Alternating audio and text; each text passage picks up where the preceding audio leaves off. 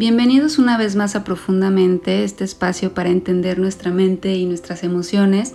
Y al día de hoy traigo un tema que me gusta mucho, que es la diferencia entre el enamoramiento y el amor. Eh, muchas veces nos confundimos o creemos que son sinónimos creemos que es lo mismo y la verdad es que son dos cosas totalmente diferentes. Eh, así que bueno, vamos a ello, vamos a entender cuál es la diferencia. Hay que entender que el enamoramiento es pues es la parte inicial, es decir, lo primero que pasa es el proceso de enamoramiento. Es este estado de felicidad irracional, es como, decía Freud, que, el enamoramiento es un estado psicótico de la personalidad, es como lo más cercano a estar locos. Mm, ¿Por qué? Porque cuando estamos enamorados, no estamos tan apegados a la realidad, es decir, no vemos la realidad completamente, mm, tendemos a idealizar a la persona, tendemos a engrandecer sus virtudes y no vemos sus defectos. Muchas veces ni siquiera es engrandecer sus virtudes, sino que nosotros depositamos en esa persona eh, o proyectamos en esta persona cosas que quisiéramos que tuvieran y que ni siquiera las tienen como tal, pero nosotros como que lo proyectamos en ellos y, las vemos, ¿no? Entonces es como un poquito parecido a estar loquitos porque pues vemos cosas donde no las hay. Entonces, ¿cuáles son los síntomas de, que estamos enamorados, ¿no? ¿Cómo sabemos que estamos enamorados? Bueno, primero pues hay una atracción física generalmente. Eh, nos gusta mucho algo, alguna característica de esta persona, ya sea sus ojos, sus labios, eh, su olor, qué sé yo.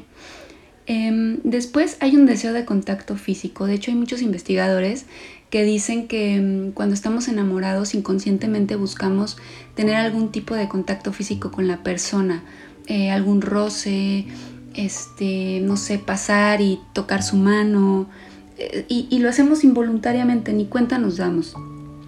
Eh, bueno, y después, ¿qué pasa? Que pensamos tanto en esa persona que de pronto dejamos de concentrarnos, eh, quizá hasta empezamos a, dejar de hacer algunas cosas que hacíamos porque estamos como que eh, canalizando mucha energía en esta persona, nos sentimos nerviosos cuando estamos cerca de, de la persona. Em, todo nos recuerda a, ellos, ¿no? Todo el tiempo estamos como que, ay, pasamos por un lugar, ay, aquí lo conocí, esta canción me recuerda a esta persona, ¿no? Es como tener a la persona constantemente en la mente. Tenemos mucho miedo al rechazo. Mm, de pronto eh, sentimos como que tenemos que tener gustos similares o nos empezamos a interesar por cosas que le gustan a esa persona como para como convencerla de que somos compatibles o, que no nos rechace eh, o que sabemos de los mismos temas que, la persona sabe. Entonces empezamos como a investigar sobre los gustos que tiene esta persona y a involucrarnos en, esos temas. Eh, nos sentimos como, como más alegres, como con más energía, con más euforia. Hay personas que hasta empiezan a tener insomnio porque hay tanta euforia y estamos pensando tanto en esa persona que hasta nos cuesta dormir, entonces empieza a haber cambios ahí en el ciclo de sueño también. Otras personas llegan a perder el apetito, eh, y las típicas maripositas en el estómago, se acelera el corazón. Em, digamos que cuando estamos en un proceso de enamoramiento estamos rozando en la obsesión.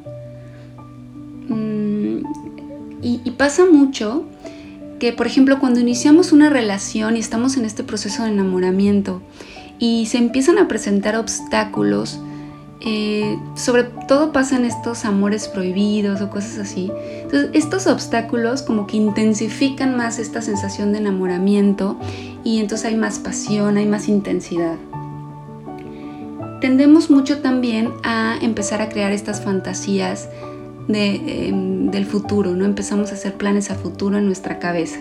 Y entonces vamos a estar juntos toda la vida y nos vamos a casar y vamos a tener hijos y la familia feliz y la casita y ya sabes, ¿no? O, vamos a viajar o vamos a tener negocios en, en conjunto. Es decir, cuando ya empezamos a hacer planes a futuro con esta persona es una eh, clara señal de que estamos enamorados.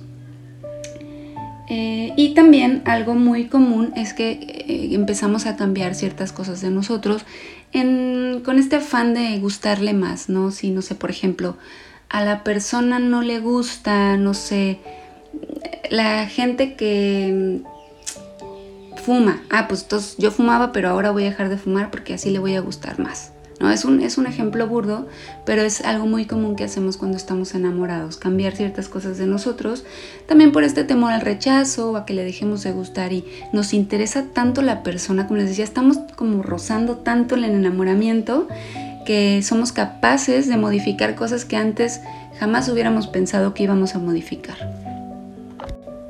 Pero, ¿qué es lo que pasa en nuestro cerebro cuando estamos enamorados? Porque muchos investigadores dicen que es un poco como si estuviéramos drogados y que incluso está más complejo, ¿no? Porque Freud decía que era como que estamos un poquito locos. ¿Por qué nos volvemos más ilógicos, menos reflexivos? Pues es que se ha descubierto que en el cerebro se activan hasta, hasta 12 áreas en las que se liberan ciertas eh, hormonas y neurotransmisores como, no sé, dopamina, oxitocina, adrenalina, serotonina y demás. Entonces, eh, este sistema límbico está como más activo y, por otro lado se inhibe nuestra corteza prefrontal, eh, que es la que se encarga del razonamiento. Entonces, claro, nos volvemos más emocionales y menos racionales. Entonces, por eso es un poco como que vamos un poquito por ahí fuera de la realidad. Que es maravilloso ese sentimiento, la verdad sí. A quien no le gusta estar enamorado. Pero bueno, tiene mucho que ver con estos procesos cerebrales. Bueno, entonces, si ese es el enamoramiento, ¿qué es el amor?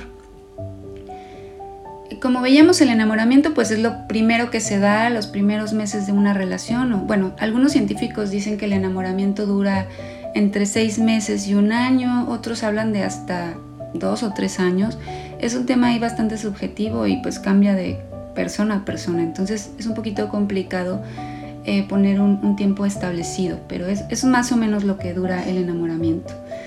Y después, cuando ya empieza a bajar toda esta química cerebral que, que tenía el cerebro ahí bastante excitado como, como drogado, eh, y empieza a bajar, entonces ya empezamos a ver la realidad, entonces ya empezamos a ver que la persona no es perfecta, que la persona tiene ciertos defectos, que empieza a hacer cosas que nos molestan, que nos lastiman. Y es ahí cuando viene eh, el golpe de realidad en donde muchas relaciones terminan, en donde muchas personas dicen como, ay, ya me di cuenta que esto no es lo que quiero para mí, con permiso ya me voy. Sin embargo, muchas otras entran en un proceso ahora sí de amor lo que conocemos como amor es esto de decidir estar con una persona a pesar de que ya empezamos a ver sus defectos. Eh, y claro, también empezamos a ver sus virtudes desde un punto de vista más realista. Y cuando ya podemos ver esto y decidimos quedarnos es porque, bueno, aquí intervienen otros procesos de, de un amor maduro y más profundo, comunicación, apego, etc. Eso es lo que llamamos amor. Así que pregúntate, ¿estás en etapa de enamoramiento o ya estás en la etapa de amor? Eh, bueno, hasta aquí llegó el día de hoy, espero les haya gustado el tema. Recuerden seguirme en mis redes sociales, arroba profundamente guion bajo T, en Twitter, Instagram, eh, Facebook, también en, en el canal de YouTube y en las distintas plataformas de podcast como Spotify. Muchas gracias por su atención y nos vemos la próxima.